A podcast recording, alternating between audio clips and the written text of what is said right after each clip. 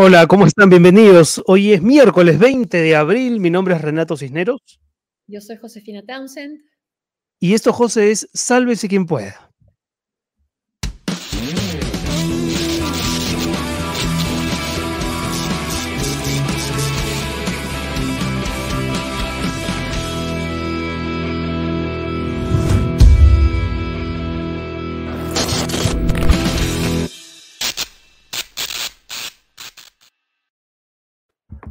¿Cómo están? Bienvenidos. Gracias por estar conectados a esta nueva edición del programa. Tenemos eh, mucho gusto de hacer el programa todos los lunes, miércoles y viernes, pero además, José, todos los días, ¿ah? lunes, martes, miércoles, jueves y viernes, ustedes tendrán una versión matutina y muy resumida de las noticias aquí en SQP, gracias a nuestro excelente trabajo, equipo de producción que viene trabajando para tener desde hoy esta nueva eh, alternativa por las mañanas.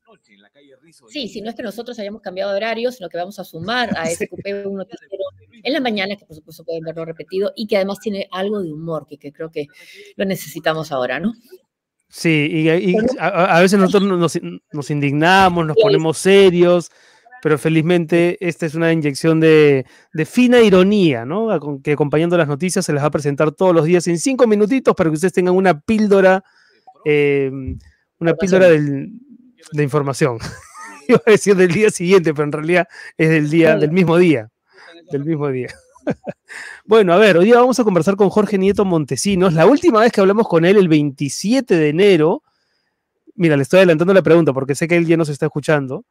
Le preguntamos si él se animaría, ¿no? Si él aceptaría una eventual, eh, un, un, eventual premierato, si es que, porque por esos días además su nombre estaba sonando como posible fichaje del gabinete en ese momento. Así que hoy le volveremos a hacer la pregunta a ver si mantiene la respuesta que nos dio en su día, que fue que él estaba dispuesto. Vamos a ver si todavía está dispuesto. Mientras tanto, todo se sigue pudriendo un poco, ¿no? Lo, lo que se comentó ayer como tema del día, José, el nombramiento de Hernán Condori, el defenestrado ex ministro de Salud, censurado por el Congreso, había sido nombrado como asesor en, en, un puesto público, en el, siempre en el sector salud, y hoy finalmente renunció después de la ola de críticas, ¿no? Sí, bueno, funcionó la presión ciudadana, él ha dicho que él no ha sido inhabilitado, había sido censurado, ¿no? Aunque se demoraron en censurarlo, pero finalmente, finalmente lo fue y eh, estamos pues pendientes de si finalmente se va a llevar a cabo este acuerdo nacional o no, que anunció el cardenal eh, Barreto y el secretario ejecutivo de este acuerdo, que es Max Hernández. Pero ahora APP hoy día lanzó un comunicado, Alianza para el Progreso, diciendo que no van a ir a esta reunión del acuerdo nacional y que todo cambio de gabinete lo puede hacer el mismo presidente y lo puede anunciar y que más bien el control le corresponde al Congreso. Lo que, lo, que, lo que suena a sabotaje, ¿no? Es decir, se supone que todas las fuerzas políticas tendrían que apoyar el acuerdo nacional, pero ya el petardeo de decir, no, yo no voy, ya es como, a ver, lo, han apoyado en votar.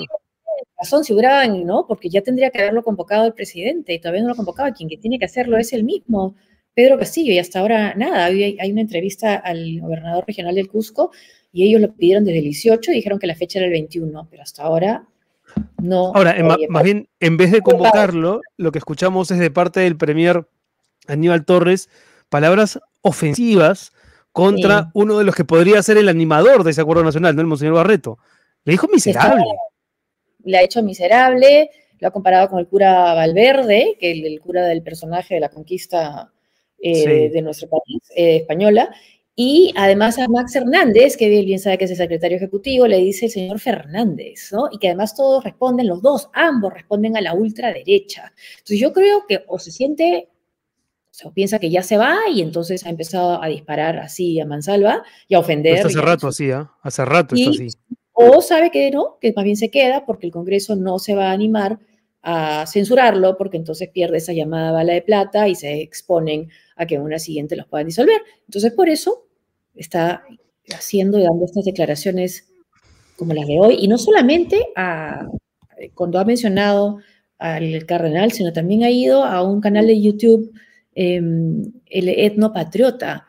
Sí, claro, porque dan, da las entrevistas que le convienen, ¿no? Donde nadie lo cuestiona y donde se sienta en un sofá como el que vemos a decir cosas como las que tú ibas a comentar, ¿no? Sí, ya renunció con, Dori, sí, Claudia sí renunció ahí, creo que sí funcionó la, la presión, ¿no? Sí, pues está ahí hablando de Mala, le dice sí al entrevistador que no puede indultarlo ni puede y tiene que terminar, purgar su condena, pero cuando el entrevistador le dice, pero no, no fue Mala el que mató a los policías, en ningún momento lo contradice, fue el Estado, fue el gobierno, en ningún momento Aníbal Torres lo contradice. Nunca el dice. el, problema es que estas declaraciones de, de, Aníbal Torres que saben ¿no? Al, al, al personaje que ya está por irse, las viene dando desde hace tres semanas. Entonces, si está por irse, efectivamente, deberían hacer control de daños ya desde el gobierno y o sacarlo inmediatamente o combinarlo a que no esté diciendo estas cosas que lo único que hacen es incrementar la tensión, ¿no? Que ya tenemos suficiente. Y lo que dice que si lo de miserable fue tergiversado, porque a veces, claro, cuando no te acuerdas del nombre de una persona es que es este tacaño, ¿no? Pero en este caso va más allá, ¿no? Porque le dice, lo, lo compara con el cura Valverde y después pues dice que representa, que, eh, que, defiende a la ultraderecha, y después a Max Hernández le dice señor Fernández. Entonces, Pero lo dice claramente, ¿ah? ¿cómo será de miserable? ¿no? Que no me acuerdo su nombre, ahí, no, es... Eh, pero va a excusarse probablemente eso, ¿no? Decir, bueno, cuando uno no se acuerda de alguien, puede decir, porque no, estás dejando entrever que es, es, tacaño, pero creo que este caso era más bien un ataque, ¿no? Me parece, ¿no? Una ofensa. Sí, porque no les ha gustado, ¿no? O por lo menos a él no le ha gustado que Barreto sea crítico. No les gusta la crítica, no les gusta, no aceptan que haya gente, eh, digamos, de, independiente que tenga, que tenga reparos a cómo se está conduciendo el gobierno. Pero vamos rápidamente ya con nuestro invitado de hoy, con Jorge Nieto Montesinos, exministro y un, hombre empapado, digamos, del quehacer político, para que nos dé su opinión sobre lo que está ocurriendo y reiterarle la pregunta que le hicimos cuando él todavía no estaba presente y está con nosotros. ¿Sí? A ver. Hay un problema técnico con la conexión, pero... Cuando chequeamos... Sí, sí estaba perfecto. Vamos a ver si... Espero, espero que, no se, que no esté arrugando por por la pregunta que ya le habíamos adelantado porque es una, hoy es una papa caliente. Hoy ha dicho Pedro Frank, ex ministro de Economía, y no quería dejar de comentarlo, ha dicho, es la, respecto del, del, supuesto cambio de gabinete que, inminente del que todo el mundo está hablando, ha dicho, es la última oportunidad de Pedro Castillo. Para que lo diga Franque, un hombre que en julio, agosto, septiembre, octubre, noviembre, etcétera, era parte del gobierno y defendía una, una, una propuesta como la de Pedro Castillo, para que él diga que es la última oportunidad, es porque tal vez efectivamente sea la última bala, ¿no? La que se está jugando Castillo con este promocionado cambio de timón que también mencionó el monseñor Barreto, pero del que no vemos ningún indicio hasta ahora, nada, nada. Tendría que haber con nosotros. A ver. Ahora sí, Jorge Nieto Montesinos, a quien le damos las buenas tardes y le agradecemos por estar en el programa después de un mes y algo más, no más de un mes. Pero qué o no? Aquí estoy, queridos amigos, creo que ya me escuchan. Sí, pero no te vemos. Jorge, pero no te vemos. No sé si, si tu cámara está activada o... Yo veo, yo veo muy bien la pantalla, los veo a ustedes y me veo a mí. Es un problema de la ah, yo creo, allá. Ya, nos dice, nos dice nuestro productor general que se te ve en la transmisión, a ver si nuestros seguidores también lo pueden corroborar comentándolo. Si ustedes lo ven a Jorge, aunque Josefina y yo no lo veamos, seguimos con la conversación. Eh, a ver, Jorge, ya, Pregunta quemarropa, la que te lanzamos mientras te esperábamos. ¿Aceptarías hoy una, un eventual encargo de primer ministro? Lo conversamos a finales de enero, nos dijiste que estarías dispuesto. En los dos meses que han transcurrido desde entonces, el gobierno se ha, mm, ha ido confirmando su ineptitud en muchos asuntos. Entonces la pregunta te la volvemos a hacer. ¿Aceptarías hoy? Después de la conversación que tuvimos, Renato, Josefina, yo Ahora te vemos. con otro periodista en un canal de televisión un día antes de la posibilidad de ir a conversar con el señor Castillo a Palacio de Gobierno. Y entonces señalé que me parecían importantes dos condiciones.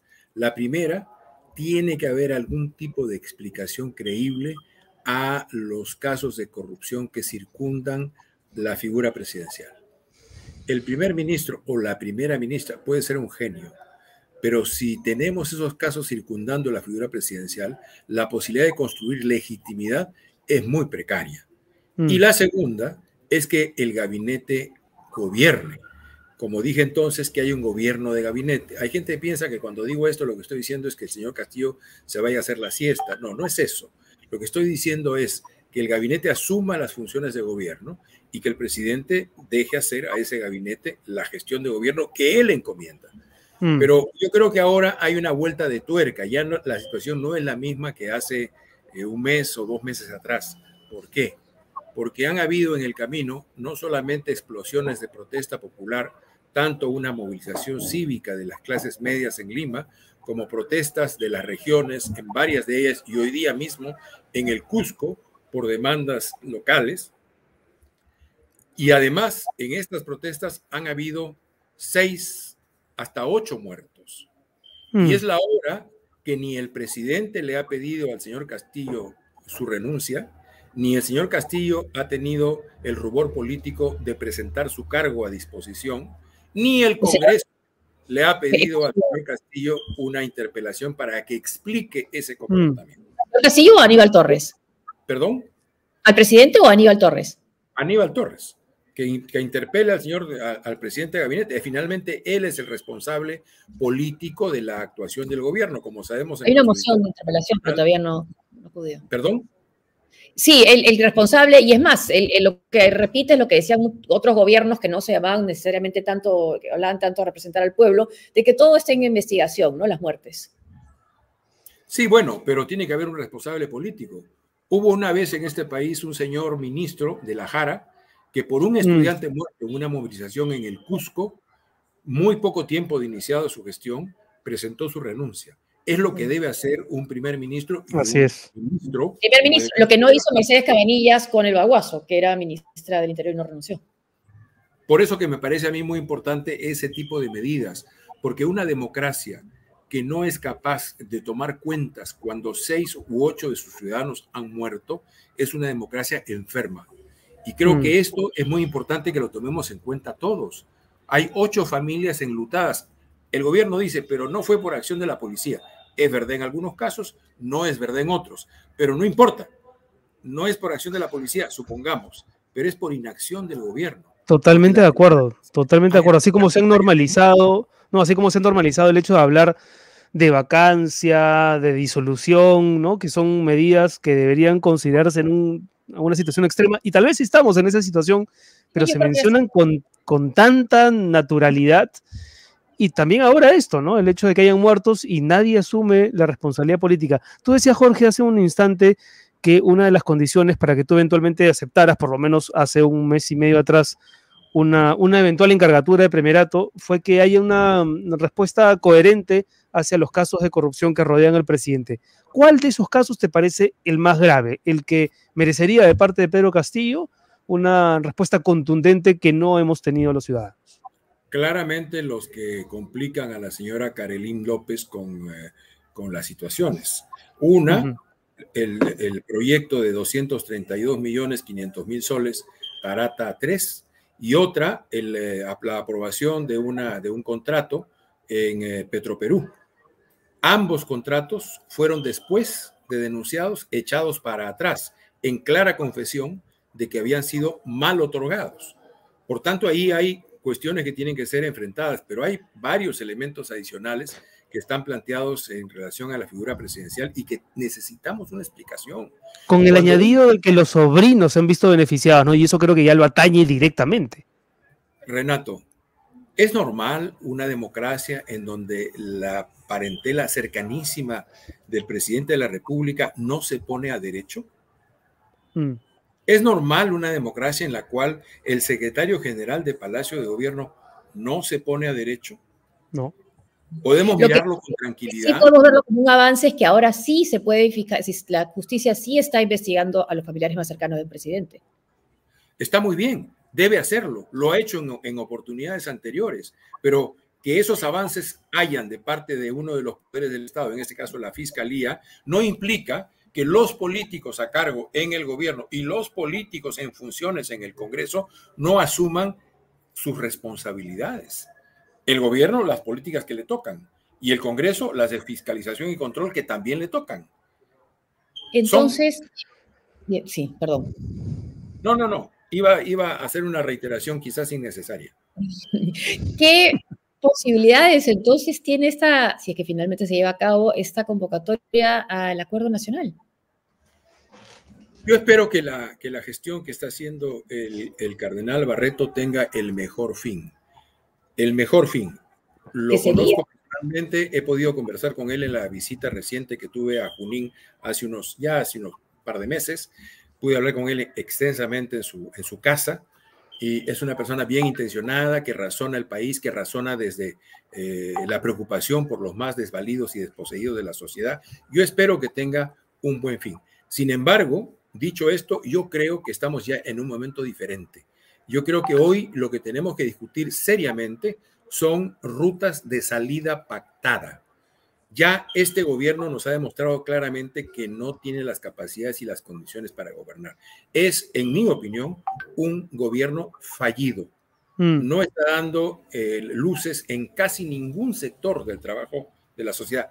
Y, y estamos en una situación nacional e internacional muy compleja y se nos vienen situaciones más complejas todavía, porque hemos tenido el golpe primero de la inflación, del resultado de lo cual surgen las demandas sobre los combustibles y sobre los fertilizantes, que son los temas álgidos que han estado en la, en la agenda pública en los últimos días, pero adicionalmente a eso se viene si es que estas cosas finalmente terminan desarrollándose sin solución, se viene probablemente una, un descenso en la siembra de este año en el Perú y por mm. tanto un encarecimiento aún mayor de los alimentos, porque hasta ahora se ve que no hay ni solución al tema de los fertilizantes, ni solución al tema de los combustibles, pese a que ha habido un conjunto de medidas sobre el, sobre el tema. Entonces, yo lo que prevé en el horizonte son estallidos sociales, mucho más fuertes que los que hubo en Huancayo o los que están habiendo no tan intensos como Huancayo en el Cusco. Y eso hay que prevenirlo, hay que evitarlo. Nos haría mucho daño y quizá entonces esa escalada de conflictos sociales que tú prevés pueda ser, digamos, el motivo que, que haga que este gobierno implosione, porque da la sensación de que por fuera las presiones no van a diezmarlo, ¿no? Y que más bien podría ser que por dentro, con renuncias o con estallidos de ese pueblo al que este gobierno se supone representa, podría desmembrarse al punto de, precipitar una renuncia o, no, o tú no ves que por ahí vaya a, ser la salida que, estabas diciendo que necesitábamos. Los políticos a veces se ven obligados a hacer cosas que no quieren. Y eso mm. depende de las correlaciones. La primera crisis constitucional de América Latina, de estas 25 o 26 que hemos tenido en, los últimos, en las últimas tres décadas, fue la de Color de Melo en el Brasil. Él no quería renunciar y el Congreso tampoco quería renunciar no querían colocar a elecciones adelantadas, pero la multitud brasileña en distintas ciudades, millones de ciudadanos brasileños en las calles, hicieron que los políticos hicieran aquello que no querían hacer, renunciar y adelantar elecciones. Yo creo que estamos en un momento así. Tengo la intuición que esta es una de las rutas posibles de desenlace de la situación. La otra es un escándalo que sea imposible de no ver, que mm. aparezca como, como parece ser videos o audios que compliquen directamente a la figura presidencial y que entonces ya sea insoslayable la necesidad de resolver un problema que hoy ya está planteado sobre la mesa y que además, debo recordar, lo ha planteado el propio presidente de la República. Él le hizo decir al señor eh, Aníbal Torres que en la alocución que él pidió hacer ante el Congreso, lo que él iba a plantear era el adelanto de las elecciones. Es decir, que estaba dispuesto a renunciar. Él ha colocado ese tema en la... Es verdad. Ah, se, te ha ido el audio, Jorge. No sé si has desactivado sin querer el micrófono, pero justo de pronto te dejamos de escuchar luego de que mencionabas este hecho que me parece importante de, recordar, ¿no? Que fue el propio presidente el que... Ahora sí, ahora sí. Entonces, que sería un escenario que aumentan las protestas, eh, Dios quiera que sea todo pacífico, y que el presidente por eso entonces renuncie, que se vaya, no sé cómo lo hizo de la Rúa también en la Argentina, y de ahí qué. Bueno, yo creo que por eso insisto, se necesita un pacto.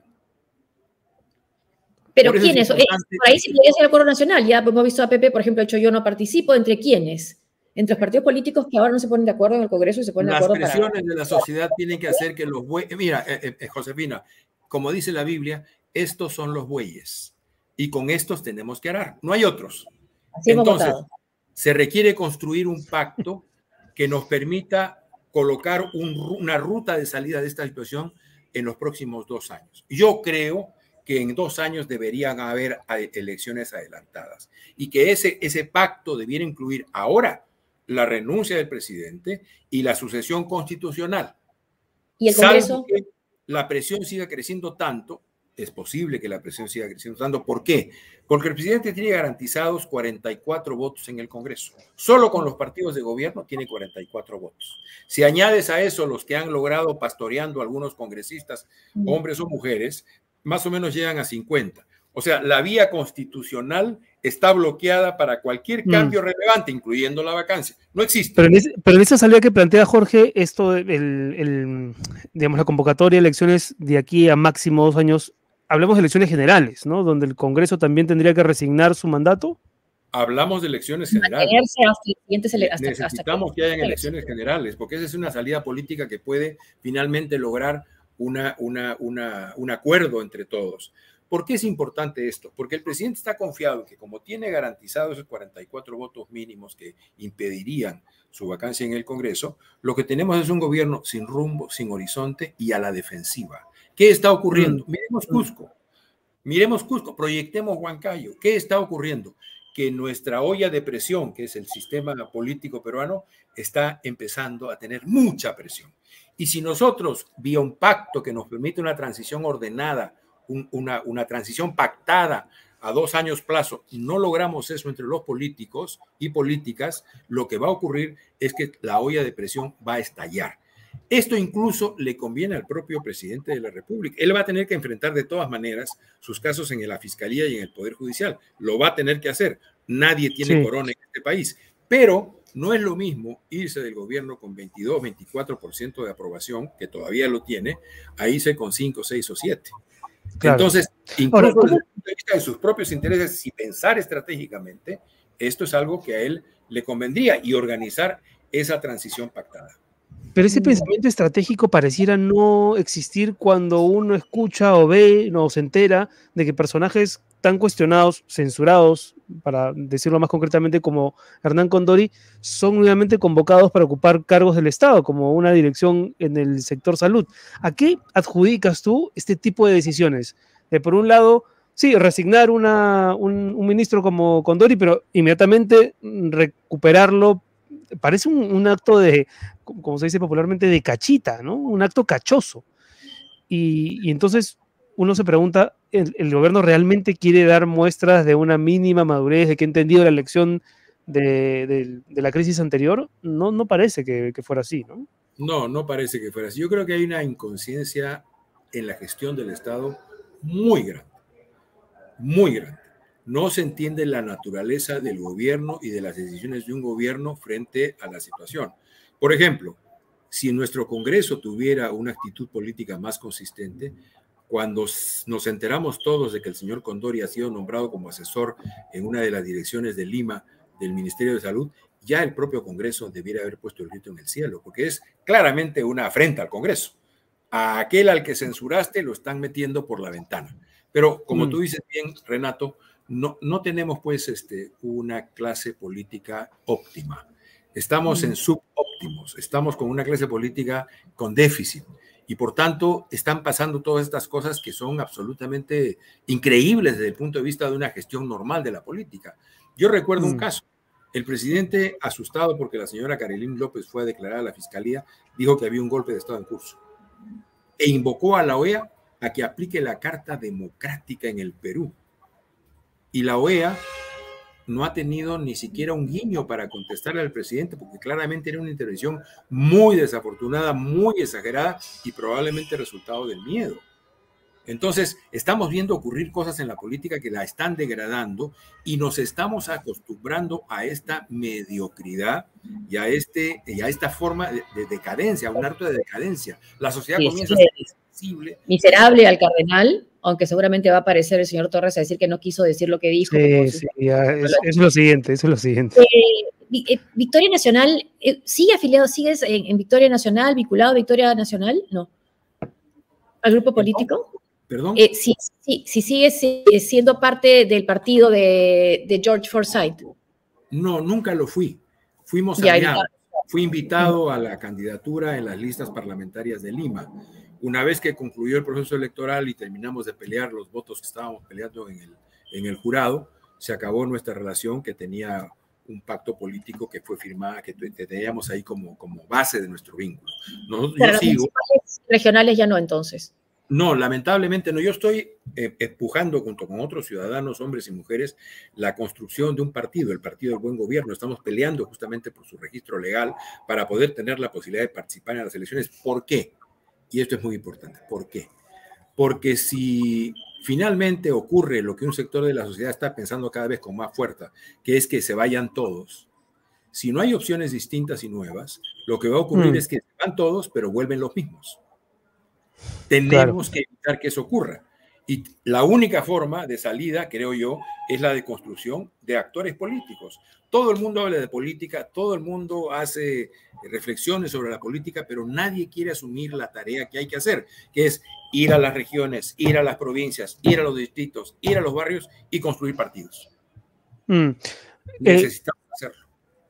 Em, Jorge, tú fuiste, votas por Lima, tú, eres, tú eres arequipeño, pero no sé si votas por Lima para ahora para las elecciones regionales municipales.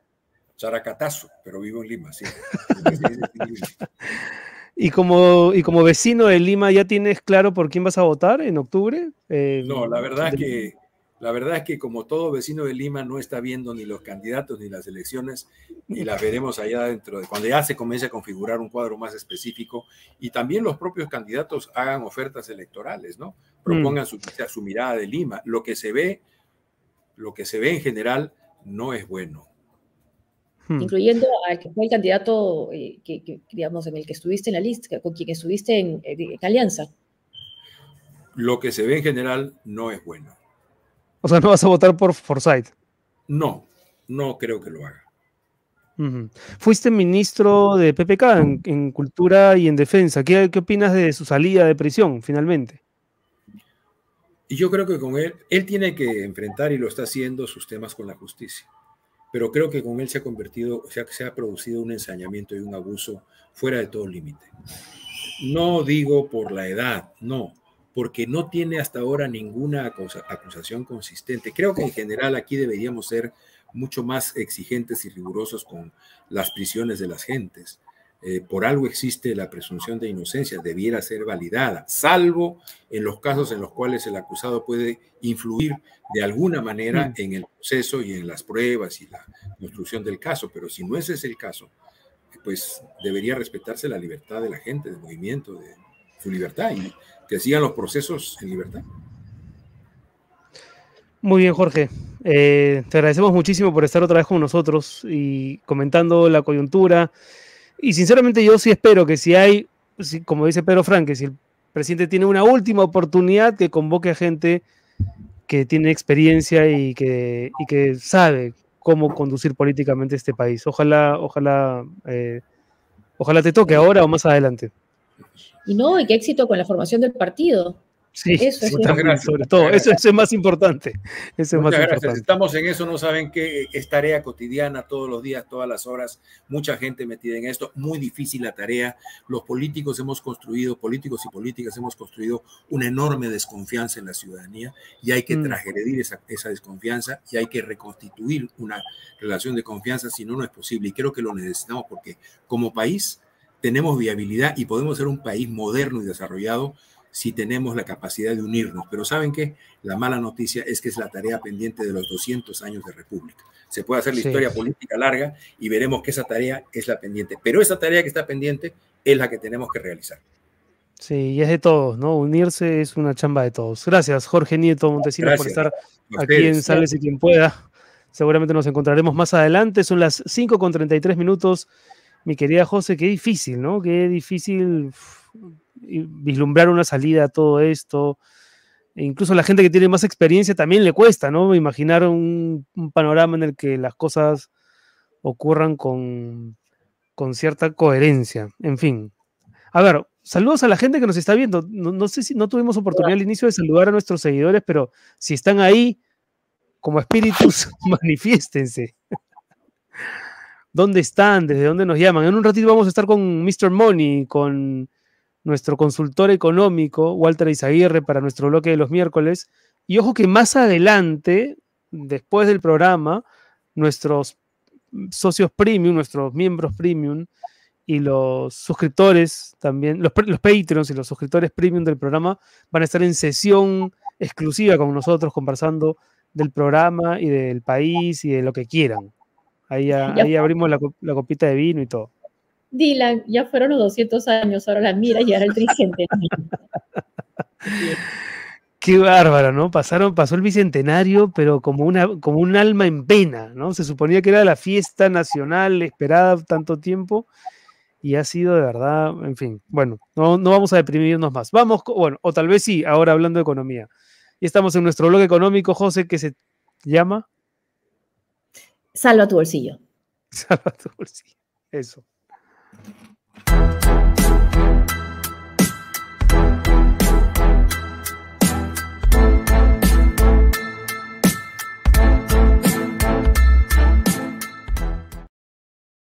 Y Mr. Money lanza ya una frase por el chat privado. ¿ah? El bicentenario pasó más rápido que mi sueldo. algunos les ha pasado, algunos les ha pasado. José, Mr. Money? ¿Todo bien? Bien, bien, ahí avanzando, mirando algunas cositas siempre. El mercado ha estado movido en estos días, así que ahora vamos a hablar de inversiones. Antes, rápidamente, euro, dólares eh, se mantienen, suben, bajan dramáticamente. A, ver, ahí si, nos ayuda el señor Soros, que es el especulador número uno dentro de lo que son las, las divisas, para ver cuál ha sido el, tipo de cambio que tenemos. Ex cambista, ex cambista, ahí cuando era chivolo, ahí paraba por Ocoña. Se ha digitalizado todo por ahí, ahí sí nos ayudan con el material. Yo creo que el, oro, perdón, el oro, digo, este, el dólar ha estado... tú ya estás en otro nivel, ya nosotros, ah, gente de a pie, estamos entre el dólar, ahí. Ah, ya, me dice, me, dice el tío Soros que vamos, vamos mejor con el tema, el tema de fondo y luego ya el tipo de cambio porque se le ha, se le ha malogrado el, proyector. Está, está, tratando de mirar ahí si es que ha habido algún tipo de, de, subida o bajada por ahí por el cambio. Hoy vamos a hablar un poco, nos han estado escribiendo bastante, dicho sea de paso, muchas gracias a todas las personas que también siguen el segmento, han estado escribiendo y preguntando un poco sobre el tema de la inversión. Porque no sé si ustedes han visto últimamente en las noticias, hay muchas de estas empresas que te están ofreciendo pues 10% mensual, 7% mensual, y es bien atractivo para cualquiera de nosotros que está por retirar a lo mejor algo de la AFP o que tiene unos ahorritos y que dice, oye, mira, las cosas están subiendo, yo puedo generar un 7, un 10% mensual sin ningún tipo de riesgo. Pues lo único que van a hacer es perder su dinero. Y eso es algo que hay que tener claro. muy claro. Así de claro. Eso es un clave moderno, un clave tecnológico, ¿no? Están jugando, ¿no? Ahora que se habla de la libre disponibilidad y tal. Es verdad, yo he leído en esta semana por lo menos dos o tres avisos de esos. Sí, sí. Hoy día me enviaron uno, uno por redes, por Instagram. Ahí para las personas me pueden buscar como Walter Finanzas. Me enviaron justo un reel de una empresa que lo publicita en redes donde dicen, si tú pones mil dólares, te pago 7% mensual. Si pones 2.500 dólares, te pago 10% mensual. Entonces, 120% al año no es algo sostenible, es imposible. Lo único que hacen ellos es estar formando su pirámide, en la cual con la plata de los, de los primeros, digamos, de los segundos, van a pagar a los primeros, de los terceros a los segundos, y en algún momento se acaban las posibilidades matemáticas. Y ahí se mm. reinventan otra vez, ¿no? Porque eso es normal, se, se acaba de, vamos a decir, se acaban las personas que pueden caer. Ojo, o sea, el problema es que siempre hay una primera generación de beneficiados, entonces que le da cierta credibilidad a la pirámide. Es que justo ahí va, Renato, José. ¿A quién ustedes, digamos, si yo les, digo, no les ofrezco, ok, vamos a, yo les voy a pagar 10% mensual de interés. Entonces yo te pago, José, un mes, dos meses. Yo te he cumplido a ti. ¿A quién le vas a recomendar primero? A tu familia. A mí. Que es el entorno, a, tu familia, y después a los amigos más cercanos. Y ese es el entorno más cercano que confía y que dice, oye, Renato y José me han recomendado este, esta, estas inversiones de Walter, entonces debe ser confiable. Y ahí es donde empieza justo esa pirámide. aprendido? Todavía, o sea, y se reinventan muchísimo. Hay pirámides de género, hay pirámides de, este, de jóvenes, o sea, hay pirámides que solo son para mujeres, ojo, ¿ah? donde, donde usan el tema de género muy fuerte. Liz estaba preguntando, eh, Liz Díaz Cano creo que es, el anterior comentarista, antes de Marino Decía, ¿qué hago con mi plata? Compro acciones de Netflix, dejo mi plata en la FP, ¿dónde invierto ahora? Cayeron las acciones de Netflix, ciertamente. Netflix se ha ido al suelo porque ha reportado que han, bueno, es que la gente, pues, creo que han copiado el, modelo peruano, están prestándose el usuario. Entonces eso ha hecho que, muchas personas recorten el tema de los usuarios. Pero vamos a, darles a las personas a, comprar plantaciones de marihuana para fin medicinal de manera digital es que todo lo que nos están conversando es, digamos, a lo que yo me dedico. Esas acciones, no a ah, la, no a, plantaciones de marihuana, qué bien. se viene el nuevo bloque, El tema de investigar lo que es los diferentes mercados o las diferentes, eh, los diferentes sectores para el futuro, que eso es lo más importante para nosotros. Pero vamos en el primer paso, porque nos han estado preguntando siempre cómo empezar a invertir. Entonces vamos a darle los tres pasos que nosotros podemos seguir. Vamos a ir, si les parece, José Renato, en los siguientes programas podemos ir poco a poco ayudando a las personas a que empiecen a invertir de una manera seria, de una manera correcta, ¿no? Y así pueden ellos no, no poner en riesgo su dinero. Paso número uno. Correcto. Vamos a hacer una, una, escuelita de inversión por acá para que puedan eh, empezar a darse cuenta. Determina tu perfil de riesgo. ¿Por qué tenemos que determinar un perfil de riesgo? Porque en relación a si a mí digamos, me aterra la idea de perder dinero, ojo, a ninguno de nosotros nos gusta perder dinero, pero hay personas que pueden soportar un poquito más la volatilidad. Justo nos dijeron hace un momento, Netflix ha caído 30%. Muchas personas, Netflix es una acción de valor, porque es una acción muy grande, así se llaman las acciones de valor. Y esta empresa, pues, ¿se recuperará en el tiempo? Probablemente sí, porque van a hacer seguro algunas estrategias o lo que fuere. Pero hay gente que no tiene estómago financiero para soportar que si tenía mil dólares, hoy día tiene 700 y vende con el pánico. Y pierde ese 30%. Hay otros que, como nos dijo acá nuestra amiga, están esperando entonces esa oportunidad con un poquito de cash para comprar barato y esperar que se recupere en el tiempo. Entonces, quiero saber mi perfil de riesgo. ¿Soy una persona moderada? ¿Soy una persona que tiene tendencia a un riesgo más alto? ¿O soy una persona que simplemente no me gusta el riesgo y quiero instrumentos de renta fija? O sea, la renta fija no es una inversión, ojo, tu ahorro plazo fijo, ese tipo de cosas que no tienen riesgo. No es pero no varía, pero no varía, la, ¿no? Entonces no estás arriesgando nada, simplemente vas a generar un dinero muy fijo. Eso es importantísimo para todo lo demás. Mi perfil de riesgo me va a ayudar al segundo paso, mi perfil de riesgo depende de los Patreons de SQP. Depende de los Patreons por ahí. Entonces, y ahí he visto el, QR del YAPE, ¿no? Ahí le voy a decir a Soros que para la próxima, por, favor. Entonces, el segundo paso, el segundo paso para poder empezar a invertir es, ya determiné mi perfil de riesgo, ahora voy a ver en qué voy a invertir, qué tipo de instrumento yo, me, considero una bestia en este segundo punto. Nunca sé en qué invertir. es que justo va de la mano con tu perfil de riesgo. Por ejemplo, dentro de las acciones, pueden haber acciones de empresas, los norteamericanos le llaman too big to fail, que son empresas muy grandes para que puedan caer, para que puedan este, desaparecer.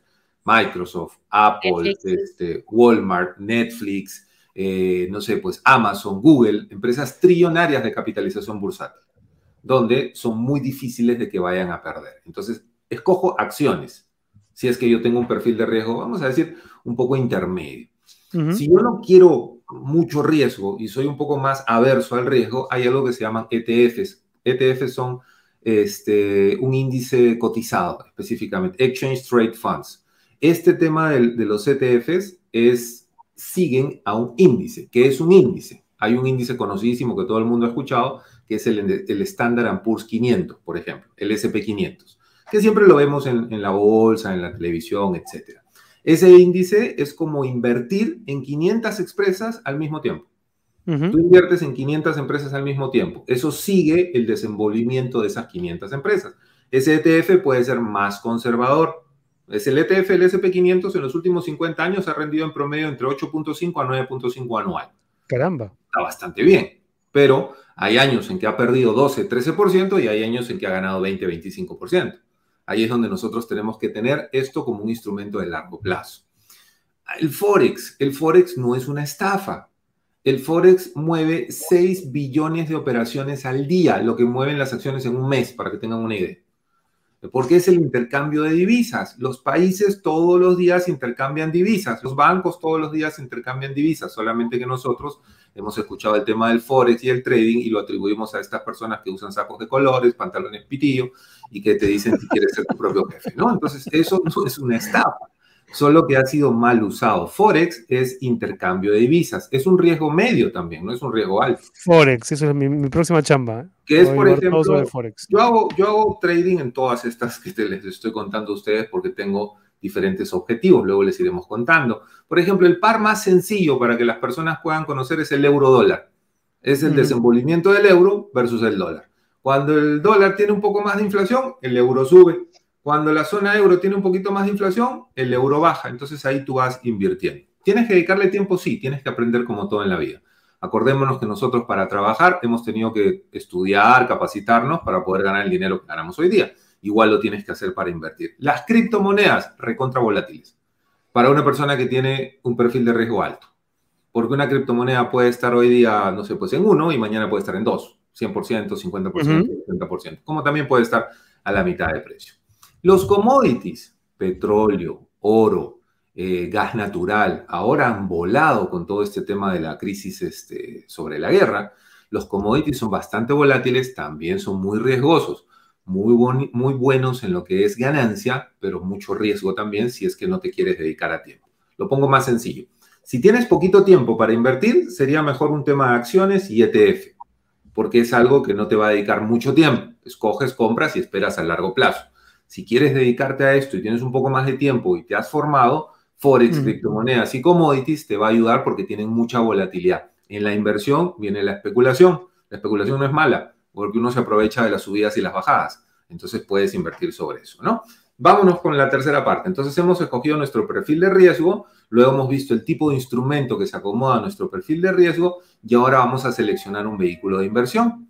¿Y qué significa un vehículo de inversión? Un vehículo de inversión significa que nosotros tenemos que encontrar, vamos a decir, eh, el broker o la sociedad agente de bolsa por la cual vamos a invertir. Mucha gente dice, yo quiero invertir por una sociedad agente de bolsa del Perú porque está regulada por el Perú. Pero sí, pues está regulada por el Perú, pero ¿por qué no invertir en algo que está regulado por el organismo regulador de los Estados Unidos o del Reino Unido o de otros países también, que son tan igual o más exigentes que, lo que puede haber acá. Sino que nosotros no tenemos costumbre a, no tratar con un humano, ¿no? O sea, y el tema del broker online es todo a través de una computadora.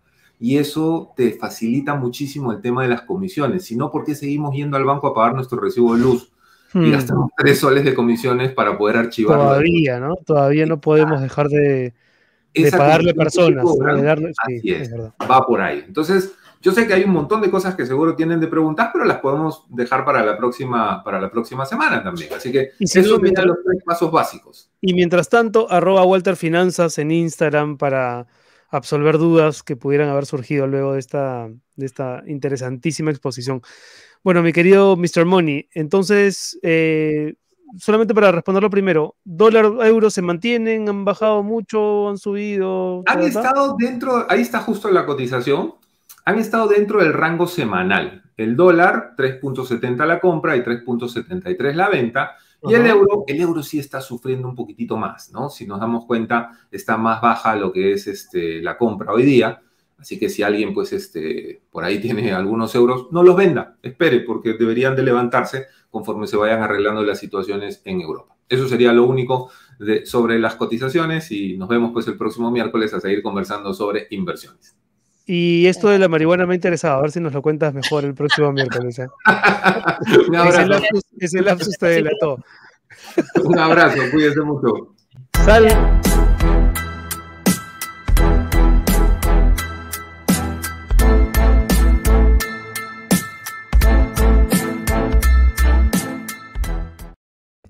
Salva tu hierba, se debería rebautizar este bloque ha confesado involuntariamente un experto en tentaciones.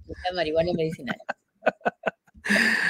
Bueno, José, nos vamos, nos vamos y nos encontramos el viernes a las 5 de la tarde, pero no se olviden que ahora todos los días, muy tempranito, van a tener la posibilidad de acceder al microprograma de SQP, que es una pastilla de 5 minutos con la información concentrada del día anterior para que se sientan actualizados. Yo te soy franco, ¿ah? hoy lo, vi porque me, nos lo pasó el, tío Soros y me enteré de un montón de cosas que en mis indagaciones personales no había, no había escuchado. Lo de Dina Boluarte, por ejemplo. ¿De qué, perdón?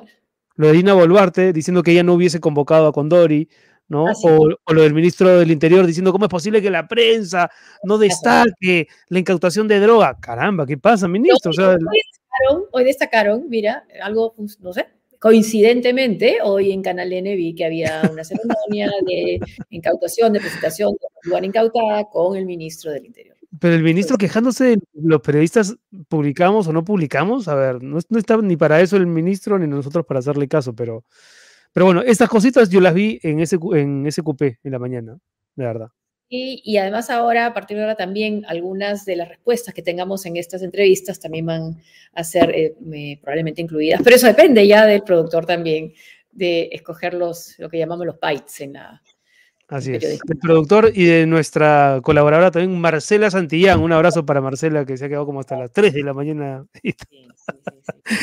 bueno, nos vemos el viernes, señores. Muchas gracias por acompañarnos. Y a los Patreons y miembros premium del canal de YouTube, eh, quédense que en un ratito nos vamos a conectar para conversar, para conversar un rato. Listo, nos vamos. Chao.